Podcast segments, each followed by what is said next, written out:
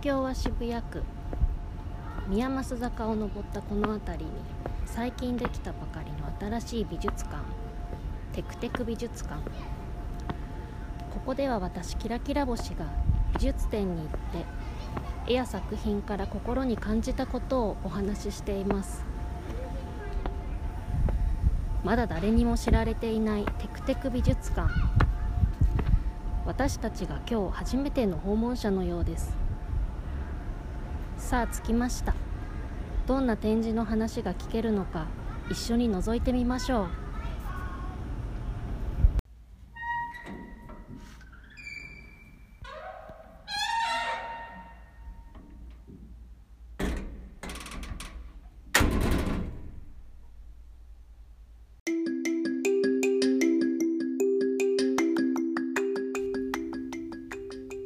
絵を見て感じたことを真空パック。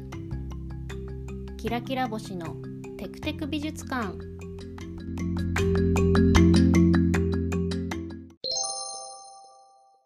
今回の展示はこちら。イスラエル博物館所蔵。ピカソひらめきの原点。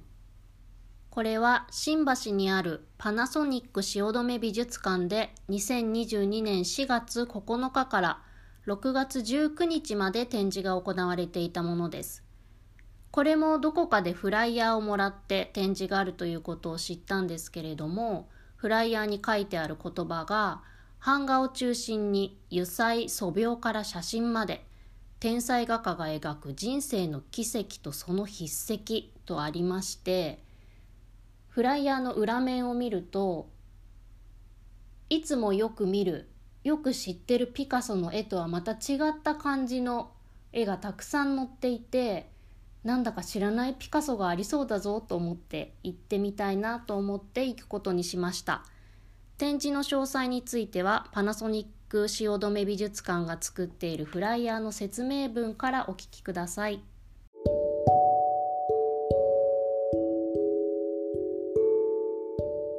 20世紀最大の画家と誰もが認めるパブロ・ピカソ。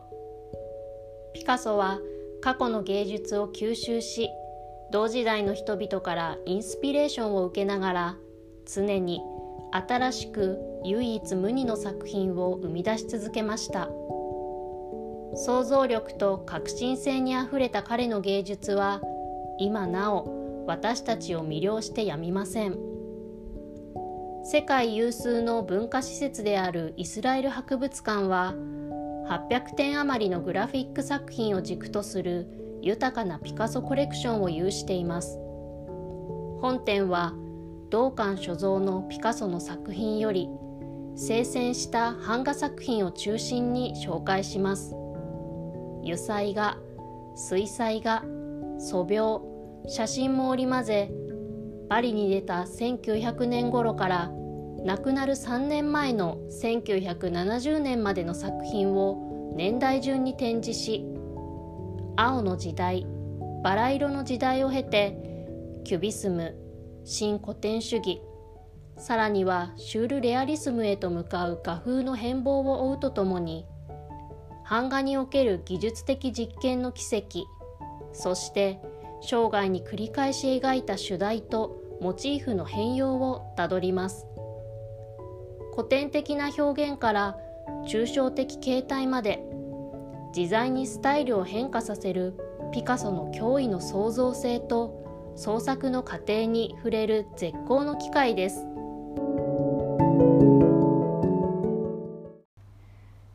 行ってきましたピカソひらめきの原点。いつもは一つの展示を見てその中で心に感じたことをあれこれ話をしてるんですけれども今回はいつもとは少し違ってもちろんこの「ひらめきの原点」の感想も話すんですけれどこの展示でピカソの作品を見てああこれとつながるあれとつながる前に見たこれとつながってるってすごくいろいろな作品だったり他のアーティストの方を思い出したりしたのでそのことを中心にピカソを中心にして他のことに派生して話をしていきたいなと思っています。まず今回の展示がイスラエル博物館所蔵ということなんですけれども私このイスラエル博物館に行ったことがあるんですね。イスラエルの首都エルサレムにある博物館ですごい所蔵が多くて50万点近く所蔵があるそうです。でイスラエルなので聖書館というのもあってここには司会の文書もあってそれがすごく有名です。でイスラエル博物館といえば以前三菱一号館美術館で2021年の秋に印象派光の系譜モネルノワールゴッホゴーガンっていう展示があったんですけれどこれもイスラエル博物館から来た絵の展示だったんですね。でその時は初来日のものがすごくたくさんあって展示の69点中59点が初めてほとんど日本での公開初めてだったっていう展示でした。クロード・モネの「睡蓮の池」があったりとか睡蓮の連作3枚があったりとかあとレッサー・ユリーっていう方の絵がすごくここで評判になってポストカードが売り切れてしまったということも聞きました。で今回このピカソひらめきの原点ここでは展示数結構たくさんあって130点あったんですけど本当に所狭しと所狭しとって言って想像するようなあの雰囲気所狭しと絵がたくさん展示がしてありました。でそれを見てピカソっていろんな展示に行くと見る確率が高いというかいろいろなところで見る機会ってあると思うんですけどでもそこで見てたピカソの私が知ってるピカソの絵なんて数知れてると思うけど私の知ってるピカソからすると「えピカソってこんな絵描くの?」っていうのもたくさんあったし「ああこの顔この色ピカソだ」っていかにもピカソだ私がイメージするピカソだっていうのまで本当に様々展示がありましたこのパナソニック汐留美術館すごく印象的だったのが絵の横にキャプションがあったりとか説明文書いてあると思うんですけどその絵の説明だったりあと技法ピカソがエッチングとかドライポイントとかカラーリノカットとかそういう技法を使ってるんだけどこの技法はこういうふうにしているものですよっていうその説明だったりとかピカソのその絵の作成の背景だったりとか絵そのものに関してだったりとか本当に解説が分かりやすく書かれていてとても良かったです。印象に残りました。で展示の冒頭はエッチングだったりドライポイントって言ってなんかこう金属を削って版画みたいな感じですかね。そういう絵がすごくたくさんバーッと並んでたんですけど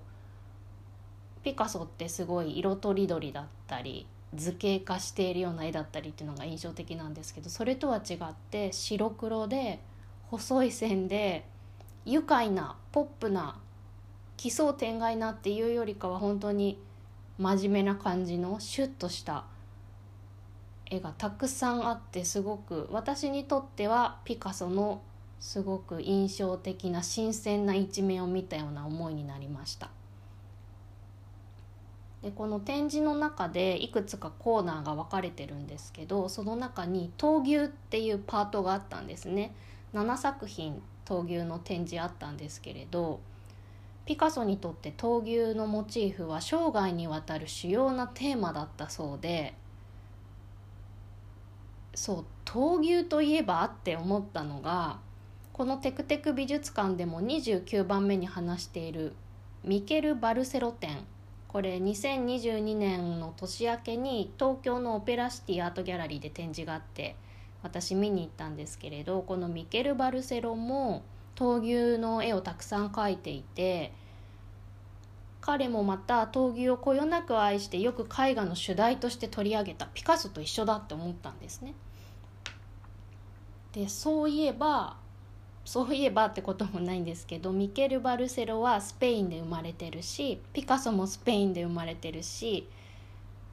やっぱりスペインと闘牛って私たちには想像もできないような本当に生きていくことの密接なものなんだなってすごく思いました。ミケル・バルセロに関して言えば闘牛と同じで絵画も意図を持って描かれることはないとかいろいろ語っていて絵画と闘牛の類似があるって言うんですね。すごいですよね。闘牛闘牛と絵画に類似がある。だからピカソも本当にスペインに生まれてその闘牛というモチーフが生涯主要なテーマだった。こう彼らが描く絵の独自性だったりテーマに自分の生きている周りにあるものが密接に関わってくる。すごく興味深いなと思いました。そしてピカソひらめきの原点の中でピカソのいわゆるミューズと言われる女性たちの存在が何人も出てくるんですね。妻になった人だったりとかいろいろいるんですけれどその人たちが本当に何人も登場するんです。で年の差もすごい。え？って思うぐらい年の差があったりとかしてでピカソはそのミューズをたくさん描いてる。でこの話を読んだ時に思い出したのが2021年の夏に渋谷にある文化村ザ・ミュージアムで展示のあった「マン・レイと女性たち」この展示に私言った行ったんですけれどマン・レイは絵とかオブジェとか写真とかいろいろな作品を作っていた人でこの人もミューズがたくさんいるんですね。もうタイトルが「マンレイと女性たち」でこのフライヤーの短い文章で書いてあるのがその出会いがアートを生む。まさにミューズのこと指してますけどこの展示は時間軸を縦糸にしてその時々の万霊のミューズとなった女性たちを横糸にして展示をしますよって歌ってる。でこのピカソとマン・レイっていうのがなんか一緒にシュールレアリズム展に参加したりしてたりしてまあ友達だったみたいなんですね。仲が良かった。2人ともミューズがたくさんいる。そんな2人がとても仲が良かった。でそういえばマン・レイの展示を見た時にピカソが出てくる写真があったんですよね。でそれがなんか武道会とか社交界の場での写真コーナーみたいなのがあってそこにコーナーっていうかそそこでの関わりの展示があってそこにあった写真っていうのがボーモン伯爵の武道会でそこにピカソも写ってるんですけどそのピカソが闘牛士の衣装をつけたピカソが写ってるんですね。まさにさっき話した闘牛のことが出てくる。なんかマン・レイとピカソとミューズといろいろ心に思うことが浮かんでくるななどと思いました。そしてピカソの話に戻すとこの「ひらめきの原点」の中でも一つのコーナーとしてフランソワーズ・ジローというパートがあります。この方もピカソの、まあ、ミューズ妻であった人なんですけれども出会った時にフランソワーズ・ジローは21歳だった。でその時ピカソは61歳だった。でこのフランソワーズ・ジローっていうパートのところには20点近く彼女の顔とかを描いたピカソの作品がたくさんあってまさにその出会いがアートを生むってさっきのマン・レイのフライヤーの言葉じゃないですけどピカソもそのフランソワーズ・ジローからたくさんの作品を作っていた。で私はこのジローとピカソを思う時というかまずピカソを自分の中で浮かべる時に出てくる写真が2枚あるんですね。それが私が大好きなロバート・キャパがピカソを撮った写真でロバート・キャパはマグナムの写真家なんですけど私が大好きな報道写真家の方なんですけど1枚の写真はこのフランソワーズ・ジローとピカソを撮った写真で1951年に撮られた写真。でこれが本当に素敵で海辺にど真ん中にピカソがいてすっごい大きいパラソルを指してるんですピカソが。が半袖のシャツ前全部ガッて開けてなんか短パン履いて傘をバッてすっごい巨大な傘を持ってる。でその右斜め前を二郎が去ってこう長いワンピース着て歩いてるんですね浜辺をなんか麦わら帽子みたいなのかぶってでちょっと顎を上げてすごい笑顔でシャッシャッシャッシャッって歩いてるんだけどその二郎の本当に魅力と自信に満ち溢れた感じ。そしてその後ろに彼女に大きなパラソルを指してあげているピカソがいてその後ろにさらに一人人物写ってるんですけどもう構図がかっこいい。ど真ん中写真のど真ん中にいるのはピカソなんだけどこの写真の主人公ど真ん中にいるのは二郎なんですよね手前にいる。本当にキャパの構図かっこいいなって改めて思うんですけど下の部分に砂浜がありその上に海がありあとは半分以上写真の3分の2か4分の3ぐらいはバーって背景空が写っていてこれ白黒の写真なんですけど本当に生き生きとしている大好きな写真。でもう一つ私がピカソと言って浮かべる2枚目の写真これもロバート・キャパが撮ったんですけれど1948年に撮られたパブロ・ピカソと息子のクロード・ブルフ・ジュアン。これ次郎の子供なんですけどこれ何歳ぐらいかな？幼児より赤ちゃんよりの幼児。すごいね可愛いの。これも海辺でピカソがジュアンのこう腰の辺りを抱っこしてよいしょってピカソは座ってるんですけどよいしょって持ち上げててでジュアンが両手を顔の方にキューって腕をキューってやってなんかキャーっていう顔してんだけどもう本当に可愛くてその自分が抱きかかえているというか支えているジュアンの後ろにいるピカソのジュアンを見る眼差しが本当に優しくて楽しそうで。幸せを切り取ったらこうなるなっていう素敵な写真なんですねロバート・キャパ。でこれ検索する時にピカソキャパってやれば多分この2枚最初にババンって出てくると思うのでよかったら是非見てみてください。ロバート・キャパの写真についてはテクテク美術館の6番目休館日絵を見るのが得意ではなかった私がテクテク美術館を始めた理由の中で彼の写真のことも話しているのでよかったら聞いてみてください。またフランソワ・ジローこの方も画家だったんですよね。これも同じくテクテク美術館の中の20番目。アナザーエナジー展とそこからぐるぐる考えたこと。ここで取り上げている展示がアナザーエナジー展挑戦し続ける力世界の女性アーティスト16人。二郎のように女性でアーティストの方を取り上げた展示を見た感想を話しているのでこちらもよかったら合わせて聞いてみてください。そしてまたピカソのひらめきの原点に話を戻すとこの二郎の絵がたくさん描いてあった一つ前のパートのところに戦時記の作品があったんですけれどここにすごく心に残ったものがあってそれは「フランコの夢と嘘1」2っていう2つの作品なんですね。でこれはフランコっていうのはフランシス・フランコスペイン内戦の時の反政府側にいた人で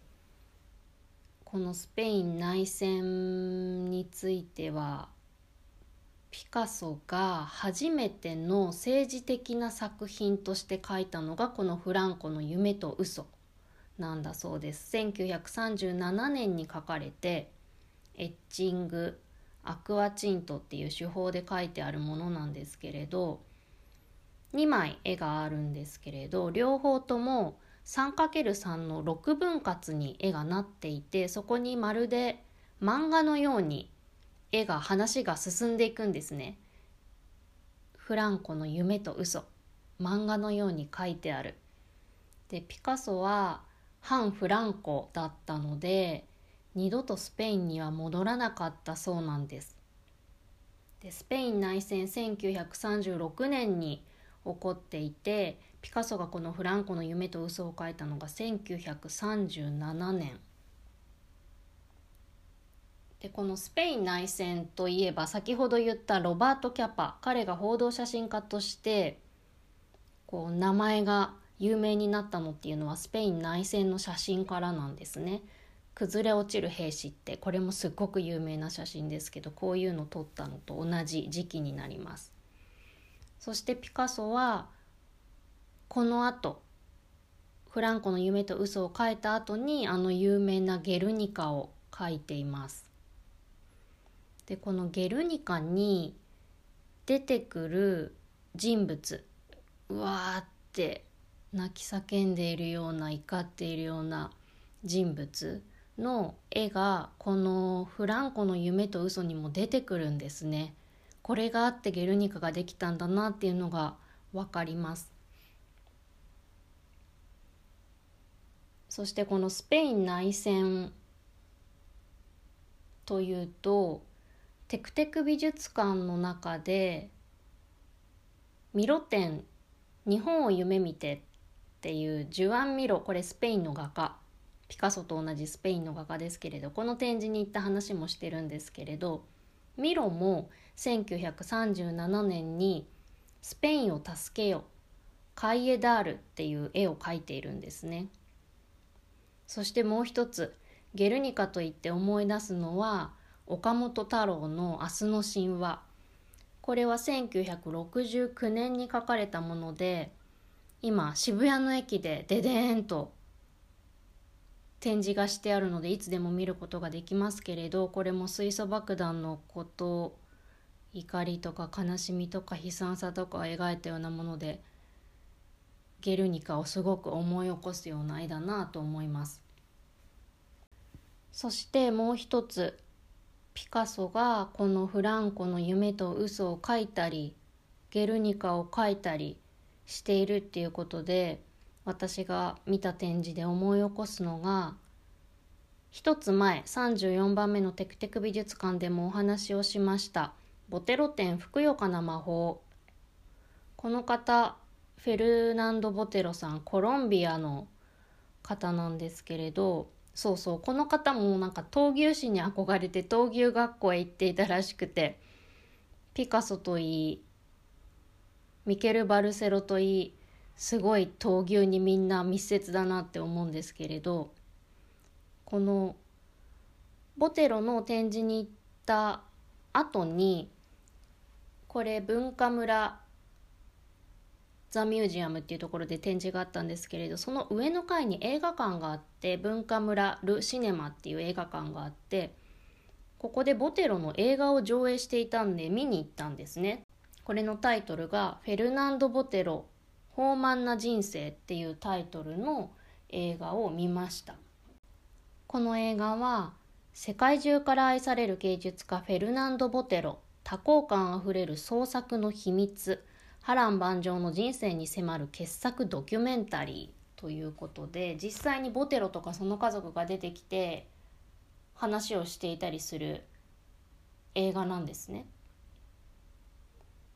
でこの映画を見てこうボテロ展で絵を見ていた中では知りえなかったボテロのことを知ることができたとても心に深く残る思いがありました。というのもエピソードとしては特に2つ挙げたいなと思うんですけれどこの映画の中で語られていたことの中の一つにボテロが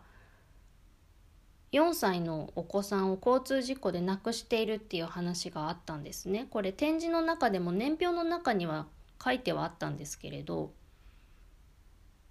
目の前で亡くなってしまった交通事故ででその時に、まあ、助けるためになんか鉄の何かかなそういうのをこう引っ張ったりするんでボテロは自分の利き手の一部をその時に失ってしまったそうなんですね。でもこの悲しみでずっとアトリエに閉じこもってその子供の絵を何枚も何枚も何枚も何枚も描いてたそうなんです。でそれをボテロのお子さんもその時の出来事を話しているしボテロもその時の話をするんだけどボテロが言っていた言葉ですごく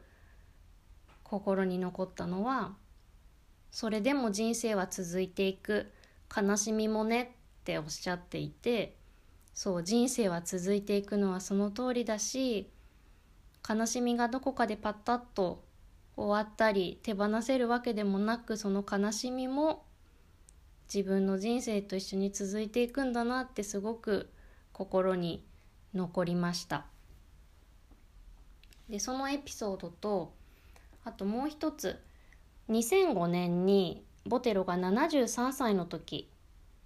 イラクのアブグレーブ刑務所の捕虜たちが、まあ、暴力虐待を受けたという事件があってそれを知ったボテロがその暴力に対しての怒りを描いたシリーズというのがあって「アブクレイブ」っていうタイトルで60枚彼はその絵を描いています。その絵も映画の中でいろいろ映し出されていたんですけれど展示で見たボテロのなんか楽器を弾いていたりバレエを踊っていたりピクニックでゆっくりしていたりっていうあのなんだかちょっとすっとんきょうな感じの絵とはまた全然違って目隠しをされて血が出ていたり撃たれていたり本当に辛いむがむごい情景が大きくでもあのボテロの作風で描かれていました。でこの絵はカリフォルニア大学のバークレー校に寄贈をボテロがしたそうなんですけれどこの絵もう本当にまるでゲルニカのような暴力への怒りとか悲しみとかなんか怒りとか悲しみっていう言葉だけでは言い表せないようなその感情の渦を絵に描いている本当にゲルニカみたいだなと思いました。そしてボテロはこの絵はカリフォルニアの大学に寄贈したんだけれどもそれとはまた別にボテロ美術館に彼が35年収集してきた絵ピカソだったりミロだったりシャガールだったりっていうたくさんの彼の持っている絵集めてきた絵をボテロ美術館に寄贈してるんですね。彼が亡くなった後とかじゃなくて今も存命だけれどもすでに寄贈している。でしかもモネの絵を買い足して結構高かったみたいなんですけどそれも買い足してまで寄贈してる。で私はこの映画を見た時にボテロ展の展示の中で彼が言っていた言葉これテクテク美術館の中でも言ったんですけど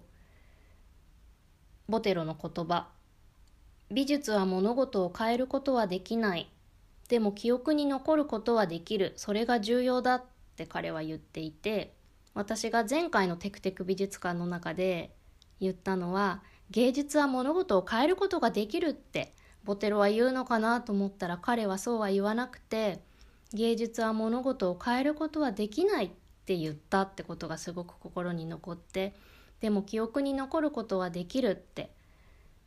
で絵を見ている時にもこの言葉はすごく私の心に残ったけれど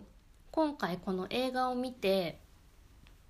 お子さんが亡くなったことだったりとかイラクのアブグレーブ刑務所での出来事に対して本当に彼が心に深く思ったことそのことを絵に描いたっていうことそれを知った上でこの言葉を聞くとより重みが増すと思ったんですね。芸術は物事を変えることはできない。彼がいくら絵を描いてもお子さんは戻ってこないしひどいことむごいこと辛いこと痛いこといろんなことが世界では起こり続けていてボテロが絵を描いてもそれを変えることはできない。でも記憶に残ることはできる。だからこそ大学に寄贈するっていうことにもつながるんだと思うし私たちがピカソの「ゲルニカ」を今も語り継ぐし見つ貢いでいく貢いでいくは変だな。見続けていく見ることを継いでいく。なんかそのこととすごくつながるなと思いました。そしてさらにもう一つピカソの今回の「ひらめきの原点」で見たフランコの夢と嘘そしてピカソの描いた「ゲルニカ」ここから私がもう一つあこの展示もあったなって思い至るものがあってそれは2022年の6月に銀座のポーラミュージアムアネックスで「明日への祈り」っていう展示があって私これに行ったんですね。でどうしてこれに行ったかというとテクテク美術館の33番目でこれも同じくポーラミュージアムアネックスで展示のあった「その光に色を見る」流れマニカこの方の展示に行ったんですけどその時に次これやりますよって言ってフライヤーをもらったのが明日への祈りだったんです。でなんだかよくわからないけど見たことも聞いたこともないけれどなんとなく行ってみようと思って展示に行ったんですね。で細川なんとかさんっていう人の展示だと思って行ったんですけれど展示入ってすぐに細川さんの略歴が書いてあってそれを読んでいたら朝日新聞社入社社会部記者って書いてあってへえ絵描く前に社会部で記者してたんだ朝日新聞だったんだって思ってそしたらその後年表を追っていくと熊本県知事って書いてあってえー、熊本県知事をしてその後に画家になったの？絵を描くの？って思ったら第79代内閣総理大臣って書いてあってええええって思ったらこの細川なんとかさんは細川森弘さんだったんですね。名前がすごくこう珍しい字を書く森弘さん。で私は彼がその後芸術活動創作活動をしているとは全く知らなかったのですごく驚いて彼のインタビュー映像も流れてたんですけどああ細川さんだと思ってもう私が見私が見た知っている細川さんよりはもう年齢が上がっていましたけれどもあああの人だみたいな感じですごくびっくりしましたで今回この方がどうしてこの展示をしたかというとちょっとこれもフライヤーに書いてある文章を読みたいと思いますけれどもウクライナの悲惨な状況が毎日伝えられていますが今日の事態は決して日本から1万キロ離れた国の人事では済まされません。まさに我々は自分のこととして対応しなければならない大変な問題です。今この戦火の中で苦しんでいる人たちのことを思うと、とてもじっとしてはいられません。私はこれまで、書、塔、絵、漆などの創作活動をしてきましたが、今私にできることはせめてアーティストとして絵筆を取り平和への願いを込めて作品を描くことだと改めて強く思いました。ウクライナの現状に心を揺さぶられ描いた油絵。百鬼万行私のゲルニカ。などを展示させていただくとともに今まで描いた絵画や書などの作品を展示販売しあるいは募金箱にご寄付をいただきその益金を国連難民高等弁務官事務所 UNHCR を通じて支援したいと考えています。一人でも多くの方にご賛同いただけることを心から願っています。細川森弘ということだったんですね。で今の文章の中にも「百鬼万行私のゲルニカ」という作品の名前ありましたけれど彼はピカソの描いた「ゲルニカ」から自分の中で今回のウクライナのことを思いながらそしてピカソの「ゲルニカ」のことを思いながら描いた絵があったんです。2022年今日この日ウクライナのことを彼が思って描いた彼の中での「ゲルニカ」の作品そしてもう一つ神よ憐れみたまえ私のミゼレーレっていう作品もあってこれジョルジュ・ルオーの銅板画集銅板の版画みたいなやつそれのミゼレーレっていう作品集があるんですけれども細川さんがそれを思って描いた絵っていうのも展示がされていました。で実はピカソのひらめきの原点に行ってゲルニカの中にも出てくる人物が書いてあるフランコの夢と嘘を見てこの細川さんが書いていた私のゲルニカのことも思い出したし同時にこのひらめきの原点の展示をしていたパナソニック汐留美術館が所蔵している作品を最後に何点か今回のピカソとは別に展示をしていたんですけれどそこにジョルジュ・ルオーの作品があったんですね。でしかもミゼレーレの作品もあったんです。ああこれ細川さんが言ってたやつだと思ってそれの本物を見られるだなんてこう自分にとってはタイムリーですごく驚きながら喜びながら見たんですけれどこの汐留美術館に展示されていたのはミゼレーレの中でこれもね何枚あったかな？50 58枚とかなんかこうたくさん作品があるんですけどそれの中の2つ作品がありました「自分が正しい王だと信じているが」というのともう一つ「我が美しの国をどこへ行ったのだ」なんとなくタイトルからもなんとなくどんなものか想像できるのかなって思うんですけれど。なんだかつながっていくなと思いました。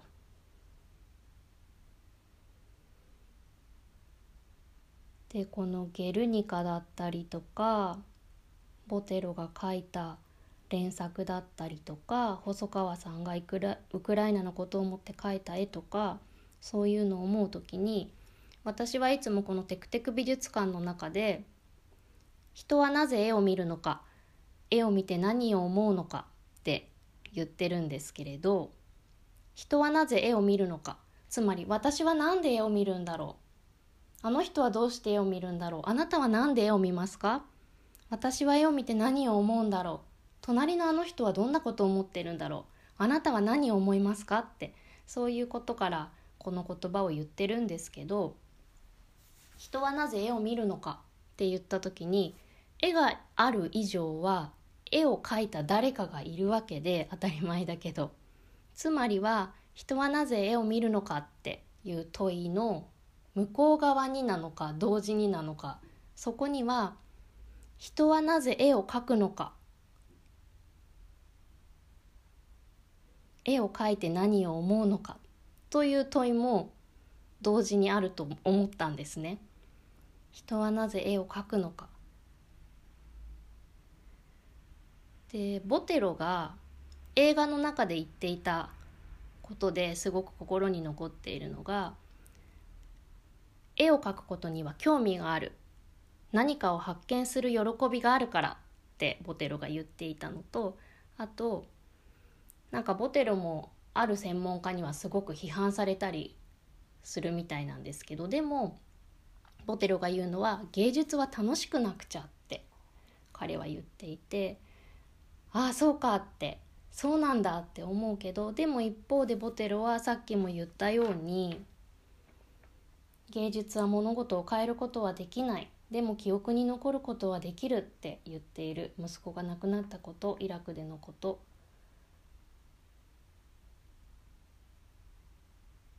スペイン内戦のこといろんなこと辛いこと憤ることいろんなことがある。そしてピカソひらめきの原点の中では一番最後のコーナーが347シリーズ347347シリーズといってピカソの晩年86歳になる年の204日間で347点の連作の銅版画を作ったそうなんですけれどこれの展示がブワーって後半にとどめを刺すようにたくさん展示があったんですけれどこの347シリーズの中ではピカソが愛したモチーフが全て含まれているって説明があったんですね。これだけいろんな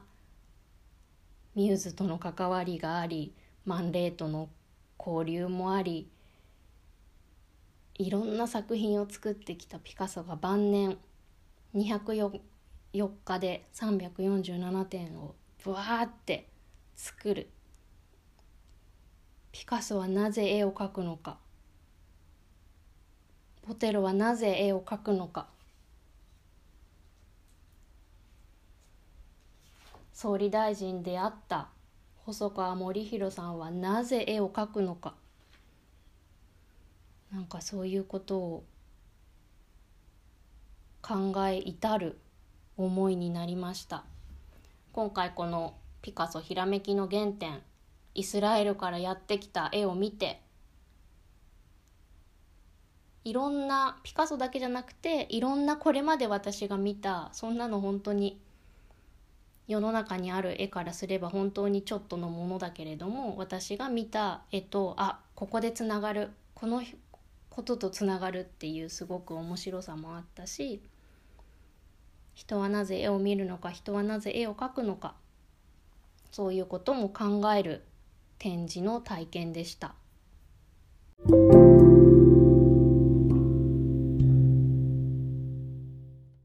ピカソはなぜ絵を描くのか。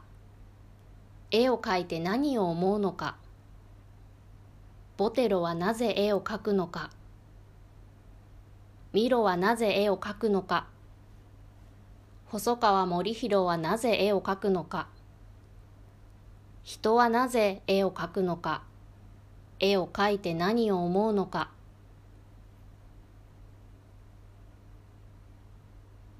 何を思うから絵を描くのか。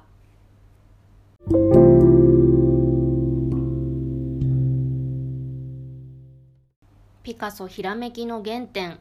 今回はあっちへ行ったりこっちへ行ったり。してしまいましたけれども少し聞きにくかったかもしれませんけれども私の中でははっきりと線がつながっている線がどんどん広がっていくそんなような展示でした。今回紹介した展示でまだ見られるところ場所での開催があるのでいくつかご紹介をしたいと思います。ピカソひらめきの原点。これは滋賀県の佐川美術館で7月2日から9月4日まで。その後長崎県美術館で11月11日から2023年1月9日まで開催があります。そしてボテロ展。こちらは渋谷の文化村座ミュージアムで7月3日まで。その後は名古屋市美術館で7月16日から9月25日まで。そしてミロ展日本を夢見て愛知県美術館で7月3日まで富山県美術館で7月16日から9月4日までそしてマンレイと女性たち神奈川県立近代美術館葉山館で10月22日から2023年1月22日までもしも興味がある展示があって行ける場所であったらぜひ行ってみてください。それではまたテクテク美術館でお待ちしています。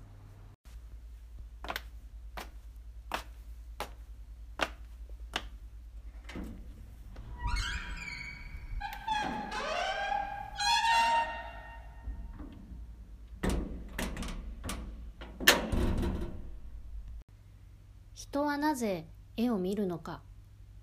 絵を見て何を思うのか。絵を見て感じたことを真空パック。絵を見て自分と世界を見ることができますように。